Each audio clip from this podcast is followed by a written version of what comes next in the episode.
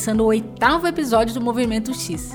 Hoje com uma edição especial sobre a segunda UX Conf BR, conferência de UX que aconteceu na semana passada em Porto Alegre. O papo foi lá mesmo, com os organizadores da conferência, o Pedro Beleza e o Thiago Esser.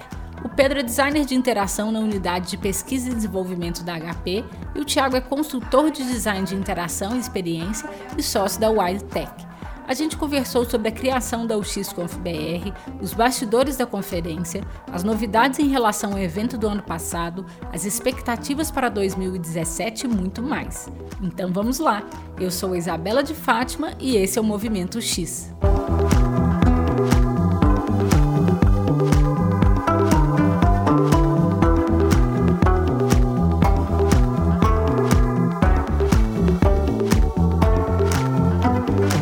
Estou aqui com Pedro Beleza e o Thiago Esser, organizadores da UXConf BR, Conferência Nacional sobre o X e Design, dedicada a discutir a experiência do usuário sobre vários aspectos, que aconteceu nos dias 20 e 21 de maio em Porto Alegre. Pedro e Thiago, obrigado pelo apoio. Obrigado pelo convite, Isabela. Ficamos muito felizes por estar falando sobre a UXConf com você. Obrigado, Isabela. Bom dia. E estamos felizes por você ter vindo nos prestigiar aqui no evento também. Ah, eu também estou muito feliz, o Cristiano também, o evento foi fantástico. E eu queria que a gente conversasse sobre o evento e tentasse dividir um pouco do que rolou por aqui na UXConf. Então, para começar, da onde veio a ideia de fazer a conferência? A ideia surgiu há um tempo atrás, nas conversas que eu tinha com o Pedro, sobre ter um evento de UX nacional, uma vez que a gente estava meio carente de eventos nesse, nesse nosso cenário porque o, o Interaction South America ele foi deixando de ser um evento que se, que se realizava aqui no Brasil para ir para outros países, como eu acredito que teria tinha que ser de fato o, o, o rumo dele. Então começou muito com essa conversa informal. Eu e o Pedro a gente fazia pequenas talks, a gente ia a eventos também e apresentava ideias como palestrante.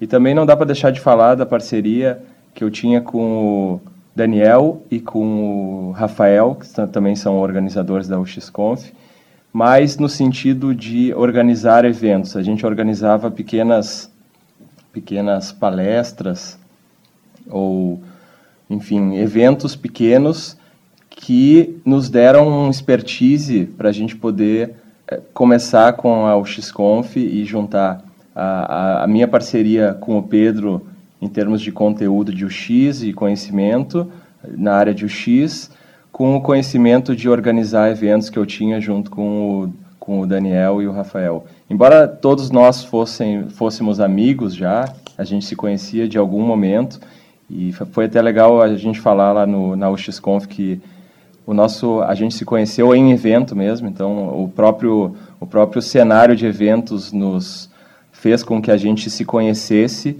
e depois de um tempo a gente viesse a organizar um, um, um acontecimento como esse por nossa própria conta. Foi legal a gente, a gente fazer isso um tempo depois e ter se conhecido em, em um próprio evento. Então, essa, essa junção de conhecimento da área de UX, de fazer palestras, com o conhecimento de organizar eventos, foi o que propiciou que a gente organizasse esse ano e o ano passado a UXConf. Então, essa é a segunda edição do evento, né? O que, que essa edição teve de novidade em relação ao evento do ano passado? Olha, teve bastante coisa nova. O evento de 2015 nós fizemos num auditório bem menor, né, capacidade para 130 pessoas, e aconteceu durante apenas um dia, de manhã e de tarde. O evento desse ano tomou uma outra proporção. Nós tivemos então dois dias de evento, nós tivemos eventos paralelos também acontecendo. Na sexta-feira de manhã, nós tivemos acontecendo simultaneamente cinco workshops e também, simultaneamente, nós tivemos um espaço para o que a gente chama de Lightning Talks, que são palestras rápidas de cinco minutos. Então, nós tínhamos um espaço físico diferente, né, o espaço lounge, bem aconchegante, super agradável, para fazer com que as pessoas ficassem juntas, interagindo entre elas e um, um, um mini palco, né, com um púlpito, onde as pessoas poderiam uh, ir ali palestrar, sem nenhum pré-requisito de submissão anterior. Né? Nós estimulamos que as pessoas fossem lá, falassem com a gente, olha, eu quero falar ali durante cinco minutos. A gente passava o microfone e a pessoa palestrava. Então isso foi uma grande novidade, eu acho que deu super certo. E depois as palestras, né? Além de a gente estar tá numa outra dimensão, né? A gente teve um auditório aí com mais de 360 pessoas, crescemos em número de público mais de três vezes. Uh, a palestra também, ela durava 20 minutos e um, uma coisa bem interessante que nós temos um timer, que é um relógio, uma contagem regressiva, onde quando acaba esse tempo, a gente estimula que a plateia comece a aplaudir, mesmo que a pessoa, que o palestrante ainda esteja no meio da sua fala. Uh, isso nos ajuda a controlar o tempo do evento, torna um evento bastante dinâmico, né? então a gente tem certeza que não, não vai haver atrasos em relação a uma pessoa ficar palestrando, enfim, para mais. E isso foi uma coisa bastante, bastante interessante. E esses foram os principais é, modificações, enfim, novidades. Né? Nós tivemos também, é, nesse ano, food trucks, foi uma coisa que o pessoal gostou bastante e fazia parte do preço do ingresso, então a pessoa não precisava sequer pagar para participar. E, claro, o pós-evento, né, que é uma coisa que uh, uh, todo mundo gosta, né? Uh, happy hours também, depois, enfim, tinham alguns locais selecionados, exclusivos, assim, para, para o evento, que também permite, então, que haja essa interação entre as pessoas. Isso foi muito bem recebido, uh, o pessoal, de fato, aderiu também, e faz parte desse conjunto, né, de toda a experiência da pessoa no evento. Então, basicamente, o evento cresceu muito do ano passado para cá, e uh, isso fez também com que a gente atraísse pessoas até de outras geografias, o que nos surpreendeu positivamente. Além de, nós tivemos pessoas de todas as regiões do Brasil, tá? de Manaus, Recife, Fortaleza, Belo Horizonte, Brasília. Bom, aí de São Paulo para baixo, né, também uh, o pessoal participou em peso. Mas nós tivemos também participantes de outros países da América Latina, como por exemplo Peru, Argentina e Chile. Isso mostra que o evento tomou uma dimensão que a gente sequer imaginava e estamos bastante felizes com isso. Essas são as principais, uh, enfim, novidades que a gente teve no ano de 2016. E Pedro, é, vamos falar sobre a programação da conferência desse ano. Como é que vocês configuraram essa programação? Foi, foi semelhante um pouco ao do ano passado.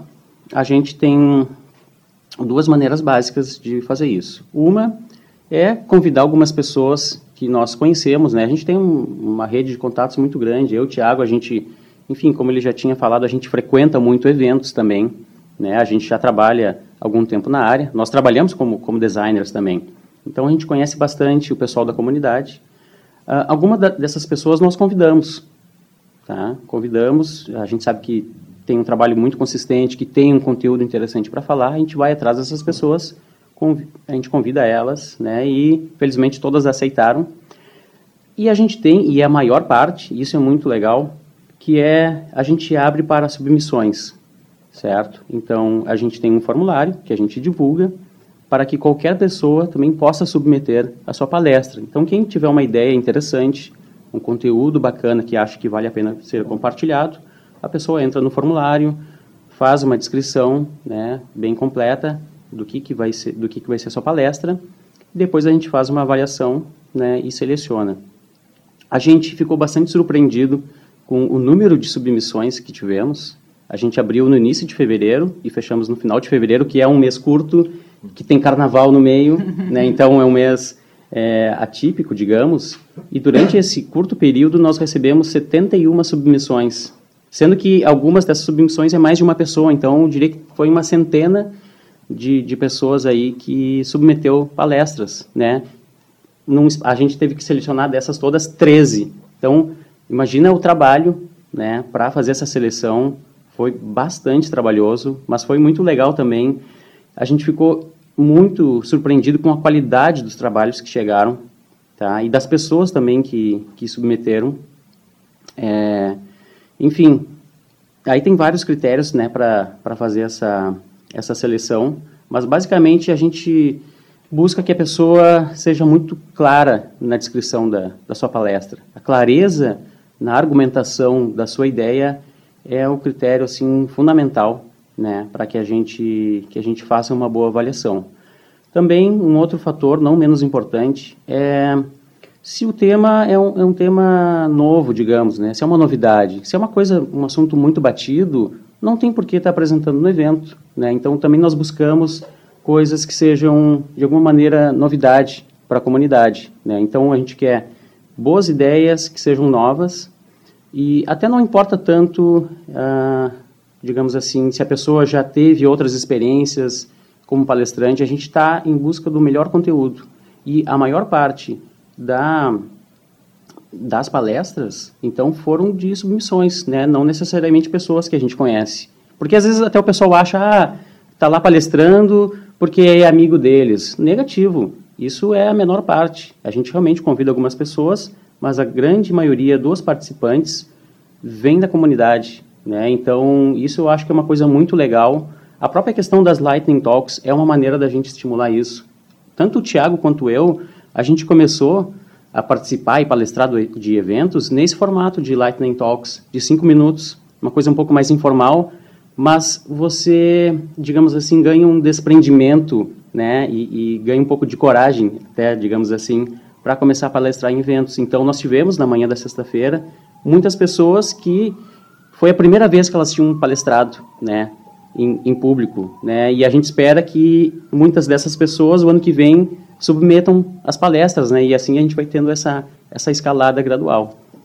E é, falando um pouco mais sobre as palestras que aconteceram no auditório. Quantas palestras tiveram no auditório no total? Foram 19 palestras no auditório principal. E aí depois teve as do Open Space, que eu não sei contar, porque a gente não estava durante todo o tempo ali, mas foram várias palestras curtas de a, a, gente acabou não usando o timer, a gente chegou a essa conclusão de que o timer no, no espaço aberto não era necessário. E, na verdade, essa conclusão foi se chegou a essa conclusão, quem chegou a essa conclusão foram os próprios participantes que estavam lá naquele local. Então a gente tinha um mediador, o Franz Figueroa, que é um, um palestrante, é um, um cara que falou na, no ano passado. Esse ano a gente convidou ele também para mediar e fazer essa organização, para poder também dar uma direção e convocar, chamar as pessoas. Então o que aconteceu é que em, vários momentos ele mesmo falava, ele é um, um baita professor e tem muito assunto para falar, então ele acabava falando quando, quando dava uma murchada, quando a coisa dava uma baixada de enfim, ficava mais lenta, ele ia lá e puxava a galera. A gente também tinha o Rafael, que é um parceiro nosso que fez mentorias. Então, uh, todos os palestrantes do palco principal, eles tinham a oportunidade de ser mentorados por uma pessoa, é o Rafael da, da empresa Point, e ele ele dava essa mentoria, mesmo não sendo um cara de design, ele dava mentoria da parte de como apresentar bem, como se posicionar, todas essas coisas. Isso foi uma coisa, uma, uma, uma parceria que apareceu e que a gente viu como uma coisa muito legal para dar uma qualidade geral das palestras. Assim. E ele estava lá também no espaço Open Space para quem quisesse ser mentorado ali na hora mesmo. Então, se a pessoa tinha um, algum, alguma timidez, alguma coisa, ou não sabia exatamente como apresentar a sua ideia, ele estava disponível ali para ajudar a pessoa a apresentar suas ideias. Então, como você contou, é, a gente teve 19 palestras no auditório, sendo que destas 13 foram por meio de submissão né, dos papers. E como é que foi essa escolha dessas outras seis palestras? Bom, a primeira delas foi a do Robson Santos, porque na verdade a gente anunciou desde o ano passado. O Robson Santos era para ter participado na primeira edição, em 2015, mas infelizmente na hora ele, ele não pôde participar então, lá em 2015, nós já tínhamos até confirmado o nome dele. Então, esse nós sabíamos que era uma pessoa certa que viria para a edição de 2016. Bom, fora isso, a gente tentou buscar aí uma diversidade não apenas de assuntos, mas como também de, de geografias. Tá? Então, a gente destaca uh, a Ingrid Castro e o Falex Vidal, que são lá de Fortaleza. Então, a gente queria um representante que fugisse um pouco também do eixo Rio-São Paulo. Isso é bastante interessante para, enfim, estimular que o pessoal do Nordeste, Norte do país comece a, a participar desses eventos, tá? A gente teve também, em termos de diversidade de assuntos, o Paulo Caroli, da ThoughtWorks, que é uma pessoa que é referência em métodos ágeis, né? uma pessoa que vem mais de um background tecnológico, né? e tem muito a acrescentar em relação a metodologias, e, enfim, a gente teve um retorno super bacana da, da palestra dele, tá? A gente também teve, em termos de geografia, né, participantes internacionais, que foi o Eduardo Aguaio e o Rodrigo Vera, do Chile, né, que por sinal eles também são os, os organizadores do Interaction South America 2016, que vai acontecer lá em Santiago. Então eles estiveram aqui falando todo um panorama de como é que se deu a comunidade de UX no Chile, certo? E também tivemos o Rodrigo Quaresma, da startup Resultados Digitais, e também o Kleber Puchaski, da Philips Design. Então, a gente também tem um contraste de empresas, startups, que estão no ritmo de crescimento acelerado, e também um representante da Philips Design, né, que a Philips é uma empresa que tem 125 anos de idade. Essa divisão Philips Design tem 90 anos, então tu vê é, essa diversidade de, de, empresas que têm, enfim, poucos anos e outras que estão totalmente consolidadas no mercado. E esse contraste ficou bastante evidente ali na hora das palestras. Então, basicamente, essa foi a diversidade que a gente tentou buscar nesses convidados. E eu pesquisei um pouco sobre o evento do ano passado e eu percebi que alguns nomes se repetiram. É, Luiz Felipe, William Sertório e Luciana Terceiro. Como é que foi isso? O ano passado, eles foram, enfim, palestrantes que submeteram, né? Inclusive, ali o William, a gente nem conhecia ele antes. E depois, nesse ano, a gente, quando abriu né, para submissões, eles submeteram novamente. E a gente estava analisando e, olha, aqui eles estão de novo. Só que a palestra deles, deles o ano passado foi tão boa que a gente pensou, não tem como deixar de chamar eles de, de tão bacana, tão interessante que foi as, as palestras, né? E também que, enfim, a maneira como eles, como, como eles é, se colocam no palco, né? A dinâmica foi excelente. A gente teve ótimos feedbacks ano passado. É, eles trouxeram assuntos que foram diferentes do, do ano passado. Então a gente tinha certeza que a gente teria excelentes palestras, como de fato se confirmou. E teve uma questão que foi o fato de que ano passado as, sub, as submissões elas tinham direito a falar durante 10 minutos. As palestras escolhidas durante as submissões tinham direito a 10 minutos. E ficou muito evidente naquele, dá para chamar assim, de certa forma, nosso MVP, a nossa primeira edição do evento, que 10 minutos era muito pouco tempo e ficou um gostinho de quero mais para todas essas pessoas que que passaram na submissão, mas que não tiveram assim um espaço adequado. Foi por isso que a gente acabou aí igualando e vendo que 20 minutos mais 5 de perguntas, que foi a, o formato que a gente criou para esse ano, era um formato praticamente ideal para dar um ritmo bom e um tempo suficiente para a pessoa dar seu recado. Pelo menos é o que a gente acredita. Assim, algumas pessoas podem até discordar, mas a gente acredita que esse é um formato bem interessante para conduzir um evento e dar um ritmo para ele. Ainda falando sobre a programação desse ano, é, o que, que você destaca, Tiago? Na parte da manhã de sexta-feira, a gente teve uma série de workshops. A gente teve cinco workshops rolando paralelamente. Então, a gente teve o workshop de pesquisa etnográfica com a Carol Zatorre. A gente teve o X da Questão com a Priscila Albuquerque e a Júlia Guise teste de usabilidade com a Elisa Volpato, depois Design Principles com a Camila Boga e o Tailor Made Methodology com a Juliana Gonçalves e Clara Martins. É interessante ressaltar que vários desses workshops, gente, três deles, os três primeiros eram workshops pagos, pagos que as pessoas tinham que fazer a inscrição antes do evento e eles esgotaram um bom tempo antes, então tinha uma expectativa muito grande. E depois a gente colocou, adicionou ainda dois workshops que eram com inscrição na hora. Então até tinha uma certa tensão assim das pessoas de chegarem, fazer o credenciamento, que era bem bem no primeiro momento de evento e já ir correndo para as salas. Então tinha um pouco dessa dessa tensão de pegar um lugar, mas deu tudo certo. As pessoas conseguiram é, se, alo se alojar dentro das salas e de fato ficaram cinco workshops bem lotados e a gente recebeu feedbacks muito bons sobre a qualidade do, de cada um dos workshops. Eu, eu ouvia das pessoas dizendo, ah, mas eu, eu foi muito bom aquilo lá, praticamente mudou a minha vida, era, era uma coisa assim, nesse nível. E o que as pessoas também disseram, que foi um feedback interessante, é, é de que elas gostariam de ter feito mais de um workshop.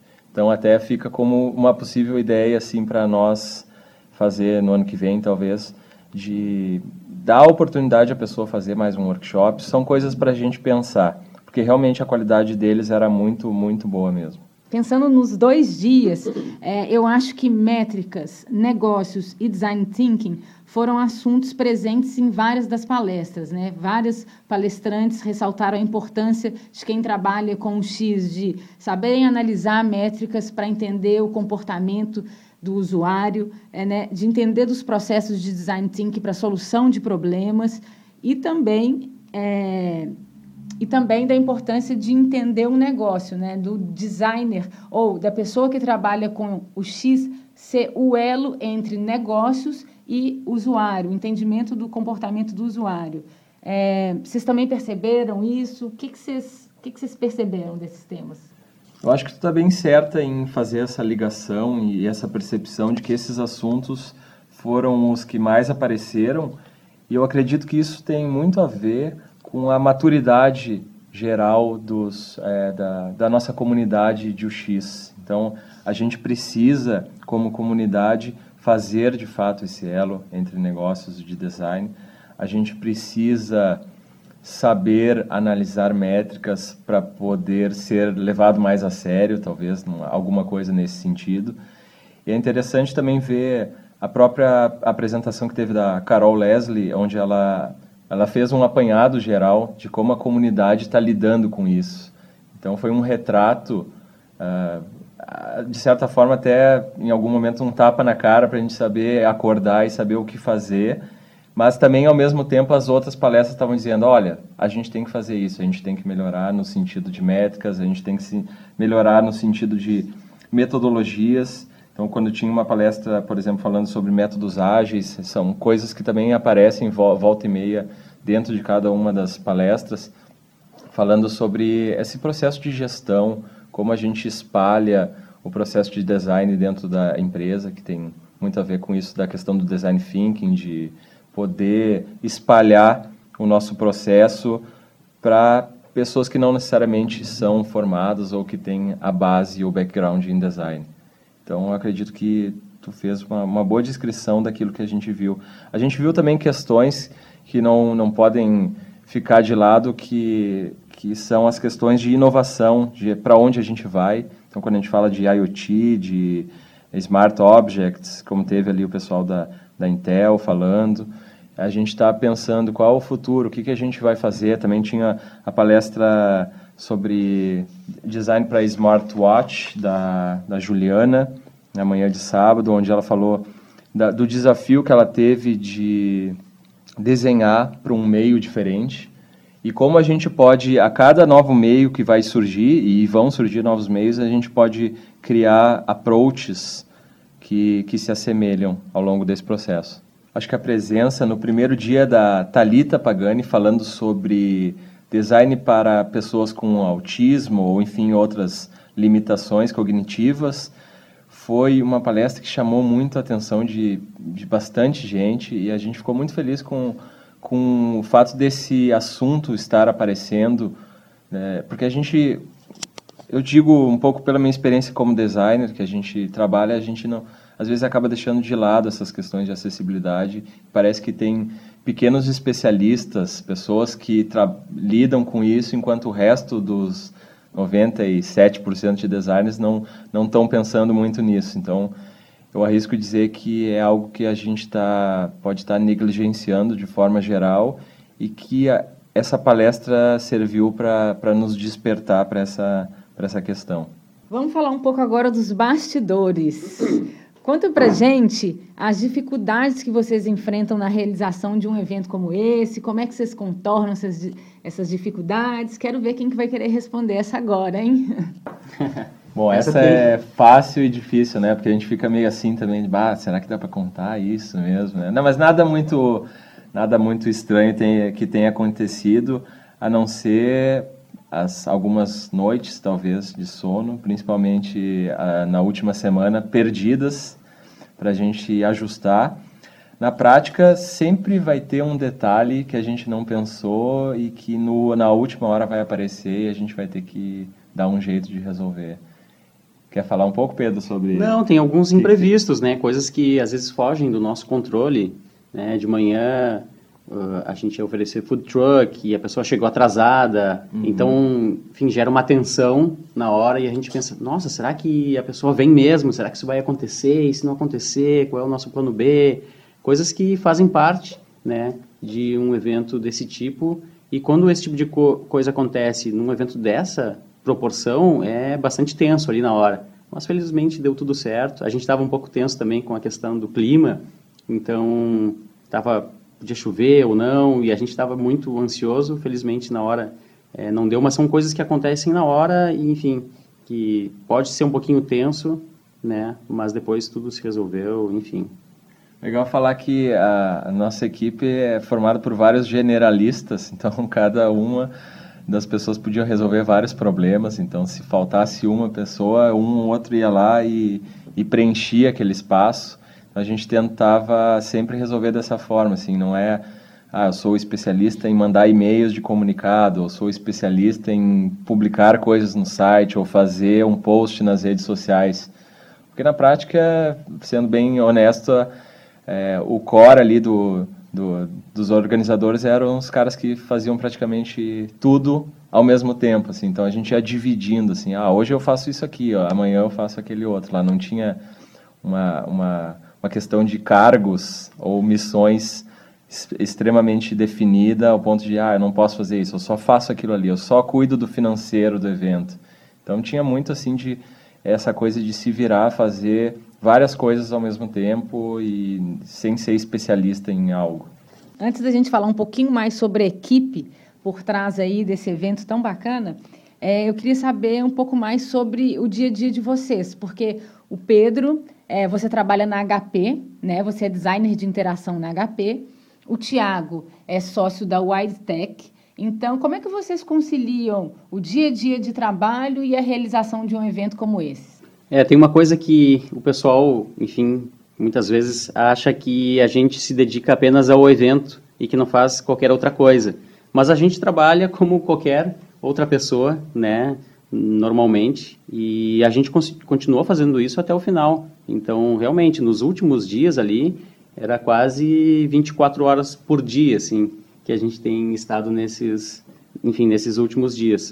Uh, mas, assim, a gente tem conseguido conciliar. Eu acho que também o fato da gente é, atuar na profissão nos dá, enfim, uma credibilidade é, junto às outras pessoas, porque, porque a gente entende né, o ponto de vista também das outras pessoas que trabalham quando a gente faz os convites, né, na própria seleção dos assuntos, né, então a gente se sente é, bastante confortável né, por estar um, organizando um evento de UX, porque a gente atua, né, a nossa profissão é essa também.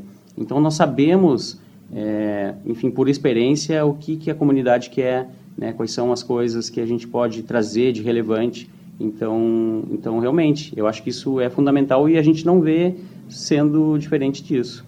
É, resumindo um pouco do que o Pedro falou, a gente gosta de ser designer e organizar eventos também. A gente não consegue enxergar as duas coisas dissociadas, assim, a gente só organizando eventos ou só sendo designers. E há quanto tempo vocês estão trabalhando para fazer a conferência desse ano acontecer? No mínimo desde o comecinho do ano de 2016 mas se for pensar antes, a gente já estava pensando em várias coisas, porque a gente lançou o evento em janeiro, final de janeiro.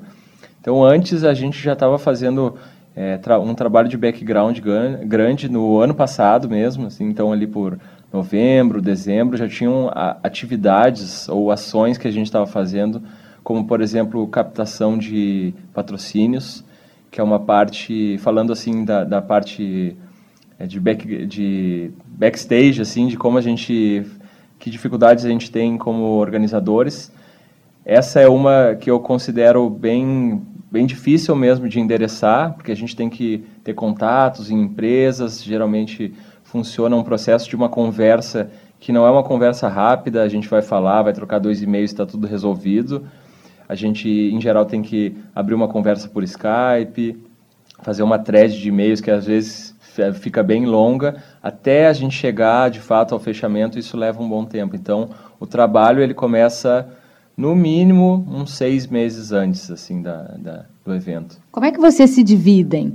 Eu também percebi que tem algumas pessoas que são voluntárias, né, na equipe de vocês. Isso, a gente, algumas pessoas a gente chamou porque a gente já tinha trabalhado no ano passado, então são pessoas de confiança para resolver questões específicas que, que surgem lá na hora, questões técnicas, como ajustar as apresentações, ajustar o som do, do auditório, questões assim. Então, são pessoas que a gente já chama para fazer esse trabalho específico. E outras a gente acabou recrutando na própria universidade, porque a gente tem uma relação muito boa com a Uniriter, a universidade que, que é a nossa patrocinadora maior, e a gente tem essa, essa relação direta com eles e a gente acabou recrutando estudantes da universidade, ou seja, pessoas que não necessariamente têm uma experiência como designer na área, ou que nem necessariamente são designers, porque acabaram aparecendo pessoas da área de desenvolvimento ou, enfim, outras áreas, que, que preencheram essa necessidade de a gente ter uh, pessoas que ajudassem ali na, na execução do evento. Então, são pessoas que a gente recrutou, que tem esse, esse caráter de ser estudante, aprendiz, e ao mesmo tempo querer trabalhar também no evento, porque tem que ralar um pouco ali para fazer a coisa acontecer. Bom, a gente acaba fazendo de tudo um pouco, tá? Mas a gente tem, digamos assim, algumas divisões básicas, né? Por exemplo, o Rafael Helmi, ele cuida um pouco mais da parte financeira, a parte ali de patrocínios, apesar de que todo mundo acaba, enfim, participando de tudo um pouco, mas a gente se divide um pouco assim. Tiago e eu, a gente fica então nessa questão mais do conteúdo, né, da curadoria, de ir atrás das pessoas, da relação com os palestrantes, porque acontece muita coisa antes que a gente tem que, enfim, conversar com as pessoas, entender, é, enfim, de alguma maneira, se o conteúdo está relevante, né, dar consultoria nesse sentido para elas. Uh, e também tem uma questão técnica, que a gente se dividiu um pouco, o Tiago e eu, que são questões práticas, assim, até de logística, do evento propriamente dito, né, do slide, questões de, de estrutura, como é que vai ser o credenciamento, a questão do que a gente teve, por exemplo, do food truck, o coffee break, todos esses detalhes que às vezes um, um, um pormenor ali pode fazer uma grande diferença. Então a gente mais ou menos se divide, só que, é, como o Thiago já tinha falado, a gente tem esse perfil um pouco mais generalista, que faz com que qualquer pessoa da equipe consiga resolver qualquer assunto, qualquer urgência, tá? Mas eu acho que a, a grande, o que faz isso funcionar é que a gente está com um time muito, muito coeso, muito entrosado e nos últimos dias, antes do evento, as nossas comunicações eram praticamente 24 horas por dia, né? Então, o celular sempre, né, notificação ali no nosso grupo de WhatsApp, é, de maneira muito intensa e eu acho que esse entrosamento de equipe, se não fosse isso, a gente não teria como fazer. Então a gente também tá muito feliz, né, de ter, eu fico pessoalmente feliz de ter parceiros assim que a gente que eu posso contar, né, que foi o Tiago, o Rafael, o Daniel, o, o core mesmo do, do evento. E sobre o XConf BR 2017, o que que vem por aí? Vocês já têm em mente é, temas e convidados que estão pensando em explorar? Bom, o primeiro lugar é que a, o XConf BR 2017 vai acontecer, vai ser em maio, a gente ainda não definiu exatamente uma data, mas vai ser em algum momento, em algum momento de maio. Uma das questões que ficou é, bastante evidente e a gente tem recebido muito feedback nesse sentido em relação aos workshops. Nós tivemos cinco workshops esse ano acontecendo de maneira simultânea e muitas pessoas participavam de um workshop e queriam ter, ter feito outro. Então a gente está pensando de alguma maneira fazer com que a pessoa consiga participar de mais de, mais de um workshop. Então talvez aumentar um pouco, é, ter um dia adicional só para workshops, alguma coisa nesse sentido a gente a gente está pensando. A gente pretende ficar, pelo menos o ano que vem aqui em Porto Alegre. Isso é uma coisa que muita gente tem questionado. Ah, vocês vão levar para outras cidades ou não? A gente acha que a gente ainda precisa amadurecer mais o evento. A gente está numa fase de muito aprendizado, tem muita coisa, muito detalhe que a gente ainda precisa ajustar.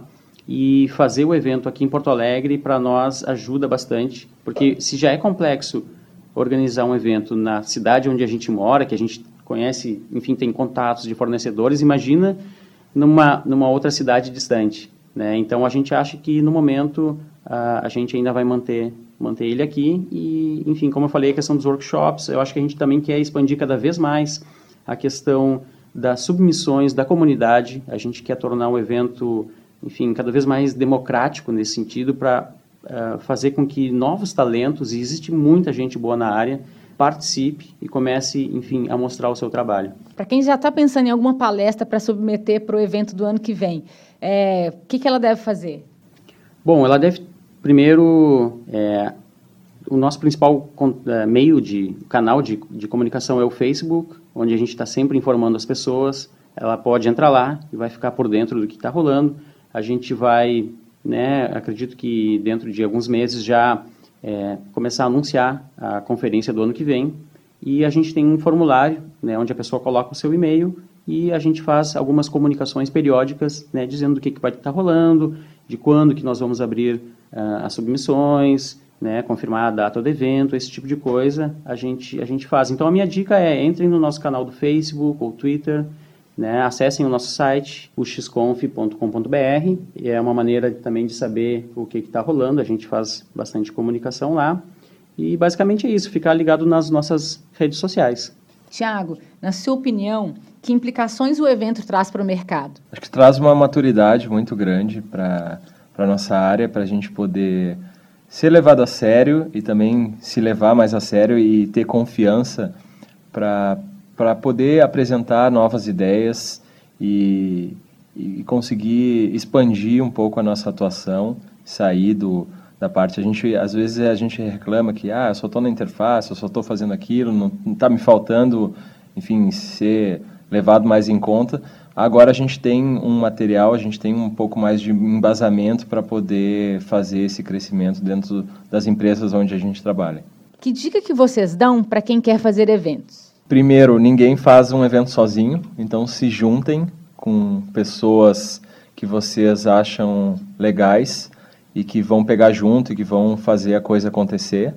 E achem parceiros também, né? Então sempre vai ter uh, esse, essa equipe core que vai estar ali fazendo o principal, mas também pequenos parceiros que vão fazer resolver problemas que, que surgem nesse, nessa organização que vão fazer ele ficar mais fácil e mais factível. Assim. Então, um, um, evento bom é aquele evento que sai do, do papel mesmo e vai para a realidade. E você, Pedro, quais são as dicas que você vai deixar para a gente? É, a dica que eu dou, eu acho que é uma coisa que qualquer empreendedor fala, é não tenha medo. Né? Quando a gente começa um, um evento desses, tem muitas incertezas, né? mas a gente tem que ter a coragem de fazer acontecer. Eu acho que foi isso que permitiu com que a gente fizesse esse evento, ter a coragem de ir rumo, digamos assim, algo que é desconhecido ainda e que a gente vai estar tá construindo. Mas eu acho que o Thiago já falou do ponto de estar tá com as pessoas certas, né? as pessoas que você pode confiar e ter muita disposição, porque uh, dá bastante trabalho, é cansativo, tá? principalmente nos últimos dias, então estejam preparados para isso, só que é, é uma delícia, gente. É muito legal, a gente está super feliz de, de ter feito. Então, acho que realmente vale a pena. Eu estimulo que as pessoas façam isso. E mais uma dica é que as pessoas comecem pequeno. A gente começou assim. A gente começou fazendo pequenos eventos na nossa comunidade local. A gente tem várias iniciativas que a gente criou aqui, como por exemplo o X Book Club. Isso é uma excelente maneira de tu juntar algumas pessoas em, ao redor de um, de um tema para discutir. A gente fazia eventos assim, de cinco, seis pessoas, de alguns minutos de duração. E, por menor que isso seja, isso já dá um trabalho de fazer uma organização. Então, isso tem que ser passo a passo. Eu acho que dificilmente uma pessoa vai construir um evento desse porte assim do zero. Isso é uma coisa que está sendo construída. Eu, Thiago, a gente vem trabalhando nesse tipo de coisa há vários anos já. Né? Então, isso é o resultado de uma coisa que vem que vem de fato sendo construída e consolidada passo, passo a passo. Então a minha dica é assim, ó, comecem pequeno e vocês vão chegar lá. Que outro evento tem esse ano para a gente ir? Bom, é um evento que eu e o Pedro e mais uma série de pessoas aqui em Porto Alegre não, não perde nunca, é o Interaction South America, que esse ano vai acontecer em Santiago do Chile, se não me engano, dia 2 de novembro. É sempre em novembro. Então é um evento que a gente adora ir e palestrar lá também. Eu sempre submeto palestras, não, não, não perco uma submissão. E o Interaction South America é um evento imperdível aqui do, da nossa comunidade, aí já ampliando né, um pouco mais para o continente inteiro.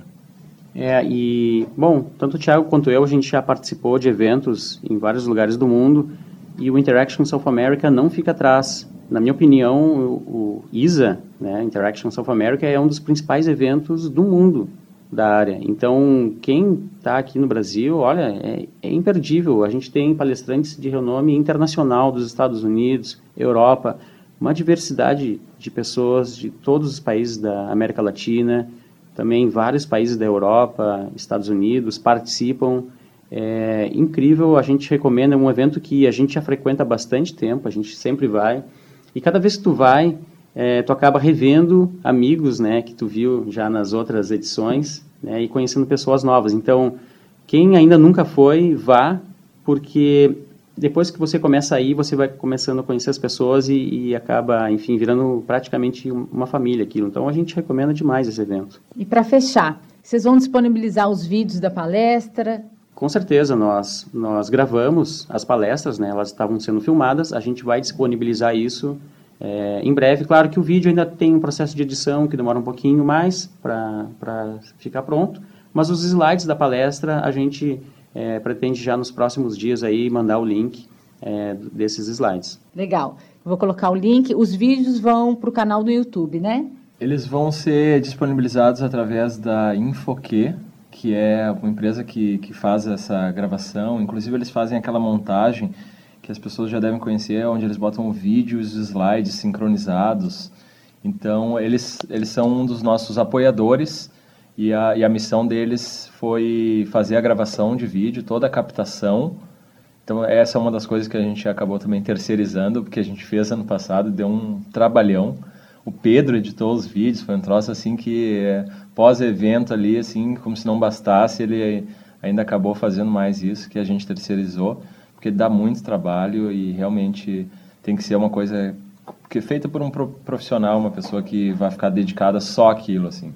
Assim como a gente fez com fotografia também esse ano, a gente contratou uma fotógrafa, pessoas para fazer coisas específicas. Isso tem tudo a ver com o crescimento do evento. Gente, foi muito legal conversar com vocês. Foi super fantástico participar do evento. Muito obrigada por apoiarem e fazerem parte do Movimento X. Nós é que agradecemos, Isabela. E para a gente é um prazer estar fazendo parte do, do teu podcast, Movimento X, que está sendo um sucesso. Todo mundo falou super bem lá durante o evento, né? Muita gente comentou e a gente é que tem que agradecer para ti a oportunidade. É, eu sou eu sou um ouvinte, já ouvi vários uh, episódios e estou gostando muito do, da qualidade da, da forma como tu tem colocado os assuntos, uh, conduzido todas as perguntas. Então a gente fica muito feliz por estar tá, tá participando aí da, do, do Movimento X. Muitíssimo obrigado, gente.